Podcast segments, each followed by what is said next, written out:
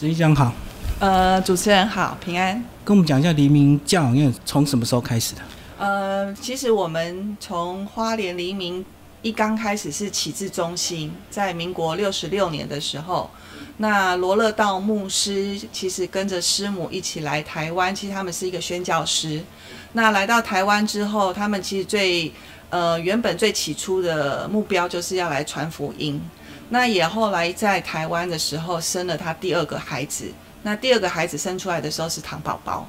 那也相对的发现是说，哎，牧师其实在第二胎这个糖宝宝其实是意外的一个状况，所以对他们来讲也没有呃之前是说呃要怎么去面对身心障碍者这样子的一个情况，所以他们甚至又回到加拿大去学习了解，是说孩子如果是身心障碍者，在国外是怎么样被接受教育的。所以他们在国外一段时间之后又回到台湾来，那可是也相对的这样子更了解，在台湾，尤其是在那时候的后山花莲，有许多的身心障碍者，那时候是没有接受教育的机会，所以他们后来就一开始到了各个弟兄姐妹家去做拜访，哦，原来是有一些身心障碍者，他们那时候没有受教育的机会，都在家里面，对，所以后来慢慢的把他们带出来带。借用了门诺教会后面的一个主日学教室，开始了最起初的启智中心。对，那呃启智中心建立了之后，事实上慢慢的呃知道身心障碍者是可以被教育的，花莲乡亲们就开始把孩子带出来。那我们借用了当时在现在的教养院这个地址。那时候是最早是未婚妈妈之家，后来未婚妈妈之家迁移了之后，呃，门诺会的差会愿意投入一些呃，就是帮助捐款、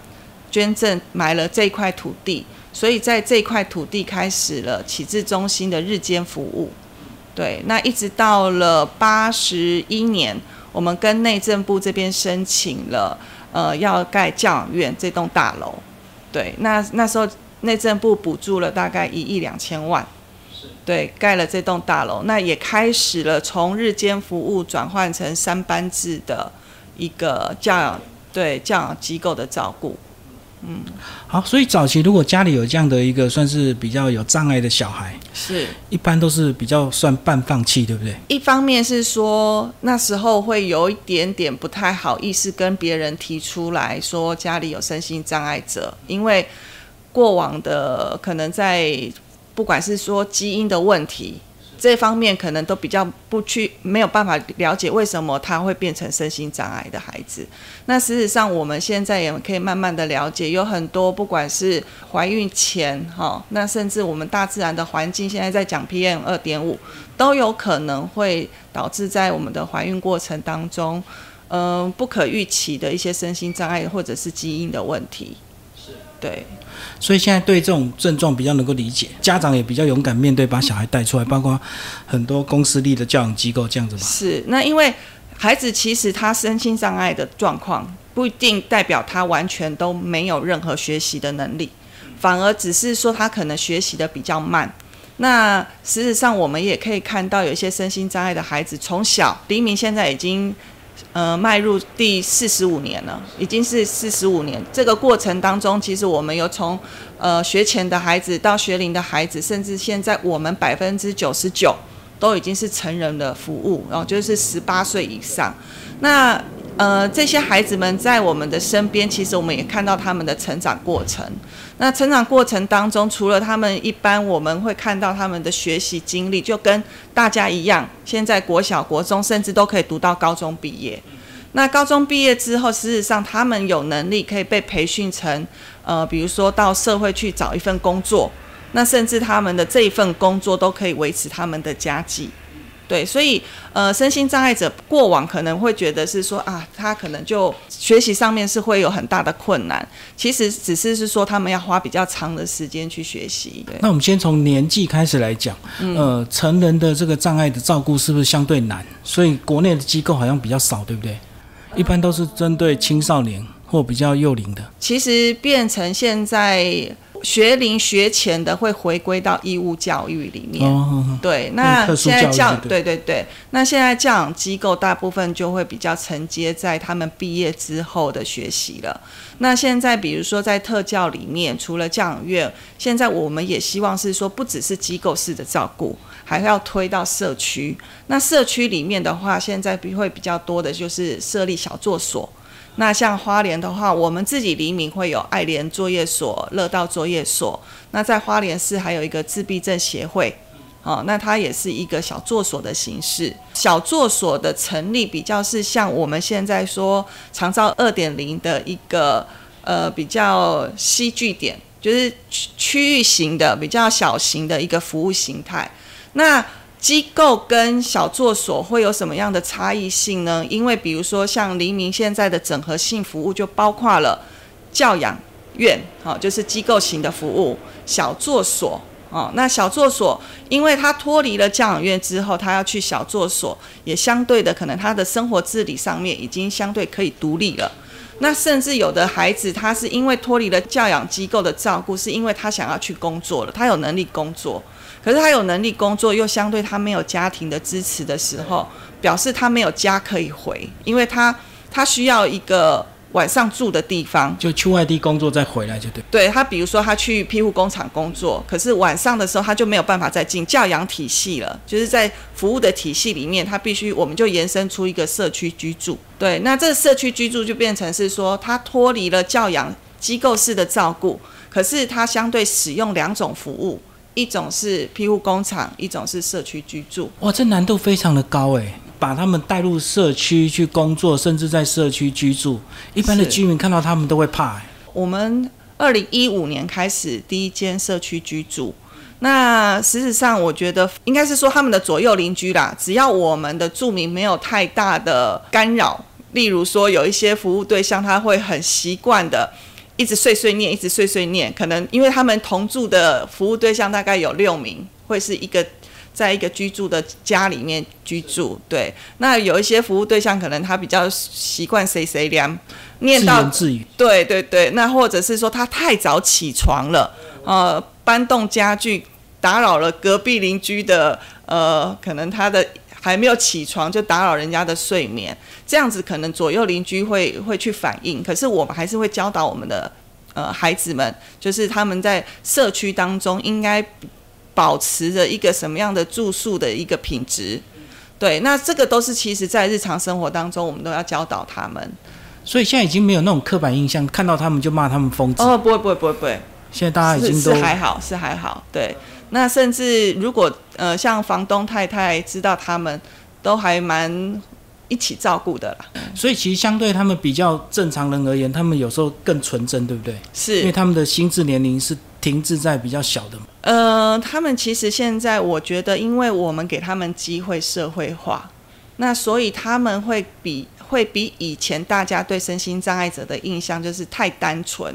我觉得他们现在因为也社会化了，所以呃，我觉得他们能够思考的层面就蛮多的，因为他们也会有想要交异性朋友，对哦情感的需求，对，甚至也会有想要结婚，那只是是说想要做这件事情跟责任，我们也会赋予给他们，让他们去认知到是说，不是单单只有想，你还要有相对性的负责。例如说，你想要成家，那你就必须要可以养家。对对，那所以这个相对性的责任，我们也会在呃他们的生活当中做一个他们的学习目标，嗯，教导他们。所以能够在外面的都是状况比较好的。那在院内的状况是怎么样？呃，现在因为我们这四十五年，慢慢也形成出这样的一个整合性服务。那在机构里面就会比较比例比较高，将近百分之七十八是重度及重度的孩子了。所以在教养院，它的照顾形态现在也会以以我们未来的发展性来讲，因为我们在寿丰那边有一个喜乐园的新建，好，但这个新建预计在明年初三月的时候可以竣工。那大家也会问，为什么我们还要再盖一栋大楼？对，那因为喜乐园这边我们是专门照顾自闭症的孩子，那也就是说，我们现在有成立肯纳专区的孩子，在喜乐园那边竣工之后，他是可以搬到喜乐园去。那教养院这边照顾的形态也会以中高龄为主。对，因为我们现在年纪最长的已经有到六十九岁的孩子，所以会盖一个喜乐园，专门接纳这个自闭儿，是指自闭儿跟中高重度的这个症状的人，他有时候相处会有些问题吗？呃，对，就是说我们现在其实，在教养院的照顾形态已经分三个楼层，哈，三种属性啦，就是呃，比如说在三楼的，它就是属于照顾中高龄的，那也就是说，它的严重依赖程度都。几乎是完全要协助的状况下，对。那再来就是，比如说我们白日间的里面还有一个专区，就是肯纳专区。那再者就是一般的身心障碍者，那我们会成立，比如说幕府乐团，好，那甚至比如说他们会有呃，在他们的学习面向，除了音乐、舞蹈，还有环境清洁、绿色，就是所谓的那个绿疗，还有园艺治疗这一个部分，对。所以是一般症状的话，他比较症状比较轻，所以他可以更接触更多元的东西。其实我们是希望孩子他就算是被照顾，我们希望他给予他很多的刺激。例如，比如说重度及重度的孩子在教养院当中，他除了被照顾他的三餐需求跟他的生理需求之外，我们还是会编列一些课程，例如他要去复健。啊，因为肢体的大动作，那甚至比如说多感官的教室学习，那甚至比如说因着我们的主题性的活动，因为我们其实蛮看重节庆的，因为我觉得孩子生活在机构里面，他每一天他要跟外界接触，除了他走到外社区去之外，他在教养院他可以去感受到说，哦，现在是要过中秋节了。哦，中秋节要做什么呢？因为我们会吃月饼，对啊，端午节吃粽子。那在教养院，我们其实都会办理这样的活动，让他们感受到节庆。那甚至知道是说啊，中秋节这个节日，可能大家有时候会返家，因为跟家人一起团聚。所以他们都也会很期待这些假期的，所以这些也算是治疗的一部分，对不对？对，让他感受到节庆的一个变化跟时间，是是，对时间的认知。那甚至透过这些活动当中去学习，比如说辨别，哦，这个是什么口味的中秋月饼，哦，那我自己喜欢吃什么？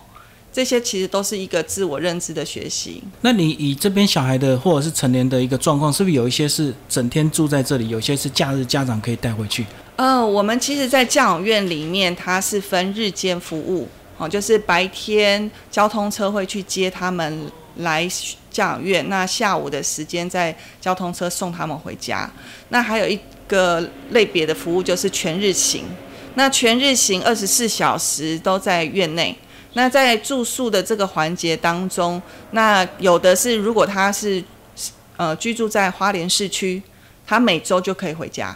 那有的是因着父母亲其实已经都相对年长了，无法照顾，无法照顾，所以我们甚至会有中年没有办法回去的。那就可能我们会鼓励啦，就是社工们会打电话，呃，比如说其他的间接的，比如说。因为监护人现在如果还是爸爸妈妈，可是爸爸妈妈都已经六七十岁了，好，甚至七八十岁，那可能会联络他的兄弟姐妹们，看看可不可以春节的时候来看看他们。因为其实我们非常的清楚，是说虽然他们身心障碍者，但是他们知道过年的时候大家提着包包，有的人可以回家。我不能回家的时候，其实他们也是很落寞、很伤心的，还是有感受能力，很很很非常强烈。对，所以可能反而在春节期间，我们还要想一些休闲活动，哦，让他转移一下他们的注意力。所以是不是简单讲，就是区分有家人跟没家人？有些如果真的没有家人，那没有家人的话，其实现在每年其实我们都会碰到这样的议题，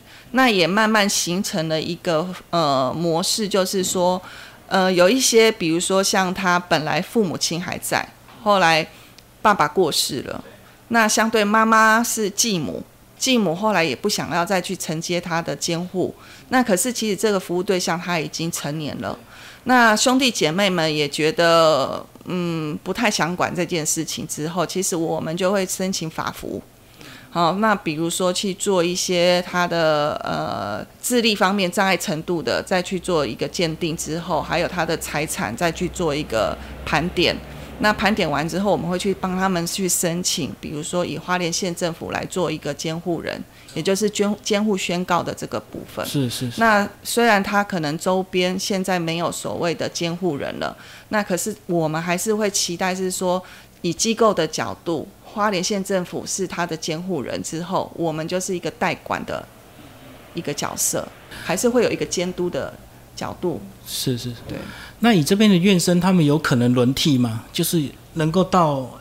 改善到一个程度，回归家庭或回归社会，然后又可以开放。我们其实，在院内的话，有一个机制，是每一个月我们都会开转衔会议。那这个转衔会议，透过不只是说。有一些是服务对象，他的能力已经养成到某个点了，哈。例如说，我刚刚有提到，我们有一个社区作业所，对对，或者是社区居住那边会试出说，哎，我现在因为社区居住或社区转型的有转去庇护工厂喽，哦，那我作业所这边有有空缺，那教养院这边有没有人要转出？所以我们教养院这边现在还有有一个四呃四人房的房间，是专门做一个社区转学专区。为了他们预备之后要去作业所，他们要养成，比如说他们要自己起床，嗯，没有人会叫他们早上要起来上课了啊。比如说他们要自己洗衣服啊，自己洗澡，自己干嘛？有一些生活作息上面那种结构就不会是工作人员一直提醒他们了，就练习他们独立居住的能力。对对对对对，后以后变成是说他们要转衔到小作所或庇护工厂的时候。衔接去社区居住，他们就很快的那个形态可以很快的适应。那一般个人意愿呢？是大家都会很开心接受这样的转型，有机会走出去，还是有些人就是很喜欢待在这里？其实大家就像我刚刚讲的，想要跟责任，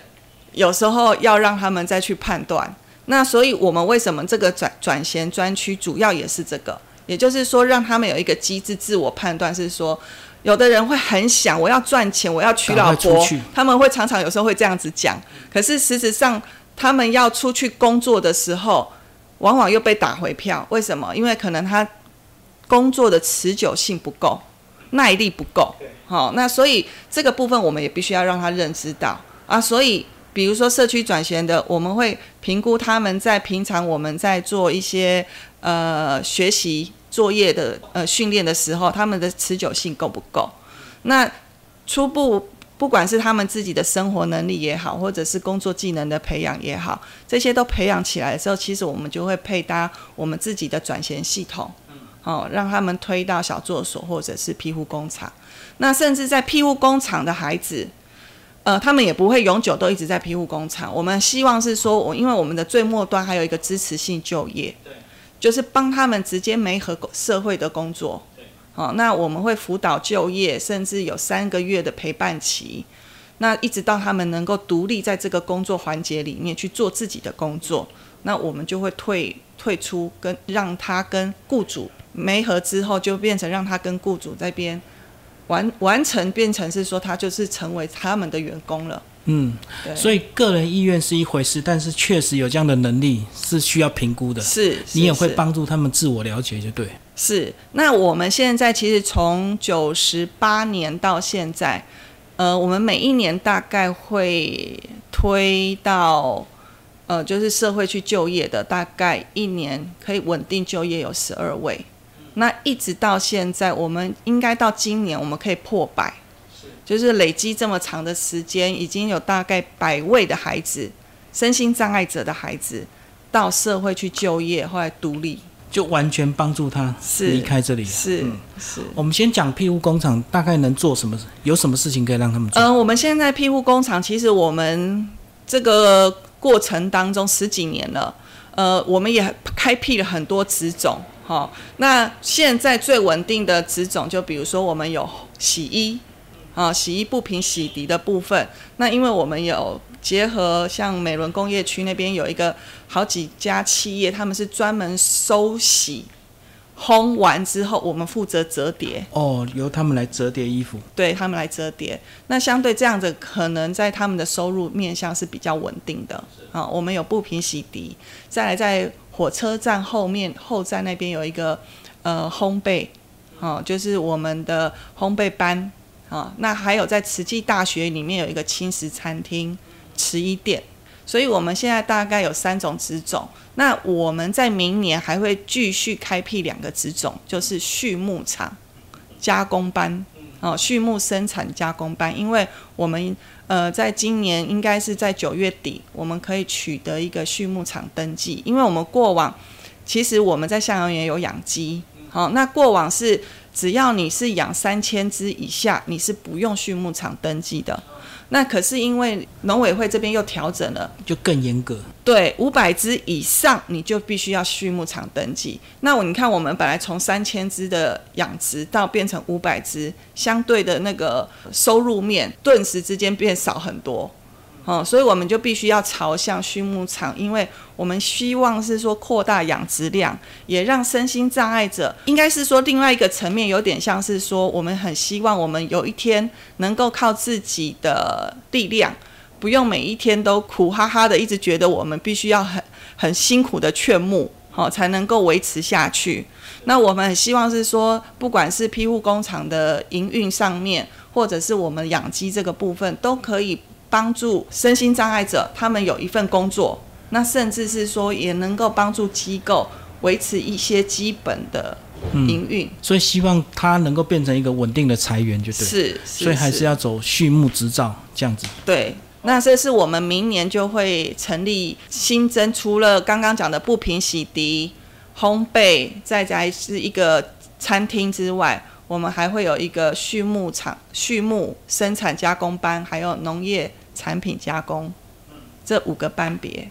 农业加工有哪一些这个农产品？呃，应该是说我们想要跟奇莱美地这边合作，哈，也因为奇奇莱美地他们种了很多的有机蔬菜。可是他们很缺乏人人工去做包装，好整理，所以我们可能也会明年成立这个班，主要就是会驻点在奇莱美地那边。那这个班的孩子们就是专门做整理蔬菜包装的工作。好，那如果等他们这个更正常一点，你说就可以回到企业去上班。那一般比较有协力企业愿意接纳他们，大概有哪一些？嗯，我们其实，在支持性就业有大概做了一个记录。我们其实过往到现在，我们大概有三十几种的工作类别。哦，那其中大家比较能够知晓的就是加油站啊、洗车的工作，这个是最普遍的。那再来，比如说我们会去在餐厅，哦，比如说很多像寿司店呐，或者是一般的小吃店里面当清洁的人员。那我们也有在物流里面的，好仓储的人员，还不到管理，可是他就是仓储的基本的人员也有。那还有一些，比如说像，因为我们自己有不平洗涤，所以我们推出去，比如说跟我们的相关同样属性的。好，那比如说我像刚刚讲的那个，在工业区的一个大厂，好，我们的孩子也可以在他们的大厂里面工作，对，大概会衔接花莲在地的这些工作属性的，可以接纳他们的工作。你个人在这边三十几年？三十年。然后在整个公部门对你们的一些支持的态度上，应该也会有转变。一开始一定也不太知道怎么支援你们，对不对？一定随着这个整个社会法令。越来越多元，越来越开放，对你们支持力道应该越来越多，对不对？呃，其实我觉得政府的补助应该就是按照法规进行吧。当然，以近期来讲，呃，生障机构对于呃受到长照二点零的冲击蛮大的。怎么说呢？因为长照二点零现在他们不管在造福人员的需要面上，这个专业人力跟机构的，就是生障机构的人力是重叠的。那相对的，如果长照二点零他们的薪资条件是比我们好的时候，实质上会把身障机构的专业人力就往那里吸引走了。所以我们曾经在去年有一度差一点点排不了班，但是我们也还好，我们感谢主是，其实我们有一段时间是进，就是暂停招生了，就是我们先维持我们这些孩子在基本的照顾上面，我们需要。运作下去，所以很多呃打电话来咨询的新的个案，我们都会变成是说很抱歉，因为我们现在人力还是非常的紧迫，所以没有办法招募新生。那到今年的状况下是有有一点比较好了，可是生活服务员的部分还是蛮缺的。哦，所以反而有一些资源的排挤哦。是，嗯，因为过去没有那个老龄化的问题嘛，对不对？对，那是因为也相对这样子，呃，比如说政府这边也应知道，生障机构如果说以教养院来讲。呃，教养院这边的工作人员的补助，它是按照他的学经历分甲乙丙丁戊不同的等级来做补助，所以以机构来说，收到补助款跟发出去的全额薪资费用来比的话，人事费用政府补助也将近百分之二十几而已，所以有相对的七十多趴，将近快八十是要自筹。当然，我们知道外在的，比如说刚刚提到长照二点零，他们的薪资，比如说他们都可以到三万五、三万六了，我们也很想要比照比照啊。可是相对我们的压力就会变很大。呃，那我们也很担心，是说我们一比照之后，呃，因为除了政府补助，我们很大的一个部分，将近一半的营运是需要靠劝募。对，那如果劝募的资金没有的话，那我们如果是呃随意的就调整平衡外在的一个薪资的话，可能对对，我们会担心我们发发不了薪水。对啊，而且这两年还有疫情的关系嘛，那一定劝募的金额一定相对缩水。是是是，像今年四月、五月，对教养院来讲是一个很两波很大的疫情，对，几乎呃我们是以面对疫情为首。哎，其他的对外活动，甚至我们呃去跟企业做连接这一块，那时候这两个月完全停摆。那又加上五月是报税的日期，所以几乎四月、五月都已经是到我们的低谷了。嗯，历年历年来的蛮低的，在券务上面。所以常态都是这样子吗？还是五月的报税本来就会这样子？呃，常态的话，五月会是一个比较低的时间，对。可是以今年来讲，因为又疫情，我们对外的活动，好，有时候我们会自己主动去连接一些，比如说福伦社啦、企业去拜访他们，让他们认识我们。对，那可能因为借由这样子的认识，可能会多多少少有一点捐款。可是，在今年的也因为疫情这两年疫情的状况下，有很多时间点是。在那个时间点是不能做这些事的，对，所以难怪变成你们自己要发展你们的一些副业收入，就对，是是，把劝募的这个比例稍微降低一点，希望对，不然那个压力蛮重的。所以这样子，呃，你们照顾到他们成年，是不是就是直接讲就是到终老了？因为如果他真的离不开的话，以黎明机构来讲，我们不管是教养院、小作所、庇护员工，哈，都每年都会做一次健检。那这个健检当中，最主要就是，呃，希望透过健检了解孩子的身体状况。那有一些是因为他们先天的生理上就有一些慢性疾病，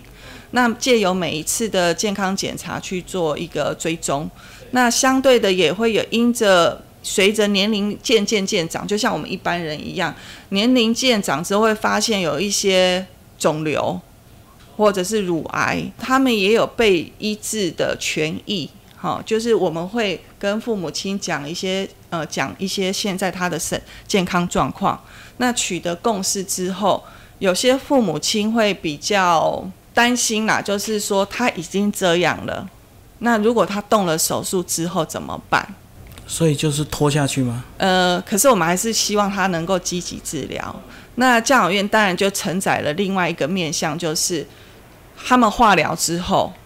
以前工作人员就是可能照顾照顾日常所需就好，可是现在比如说我们的孩子有的因着化疗这个环节，可能我们照顾的就不单纯是生活上面的了。你们还要变护理照顾？对，可能比如说因为他回来可能就插了尿管、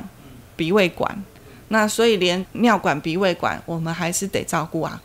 对，可是也相对的在呃我们的服务上面照顾一段时间。后面的规划，我们是希望他能够会帮他寻找到一个安置的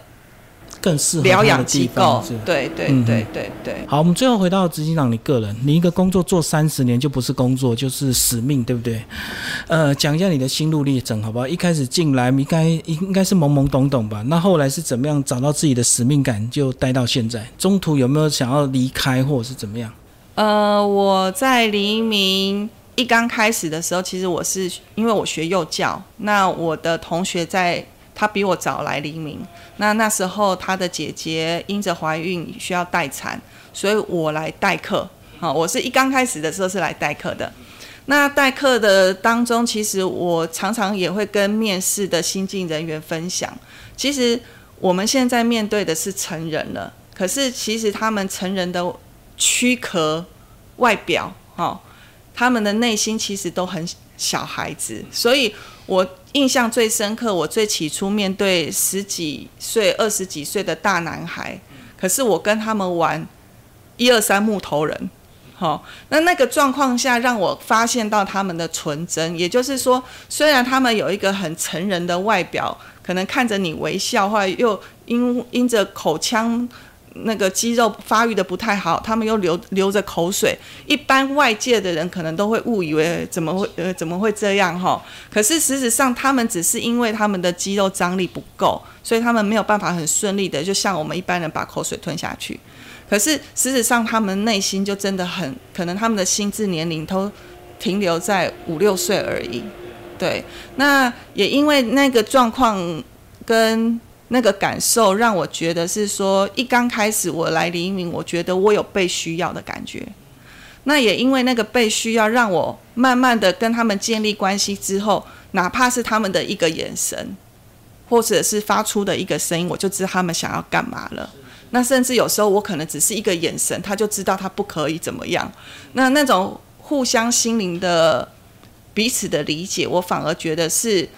不是只有我给予，反而是我觉得是彼此被帮助。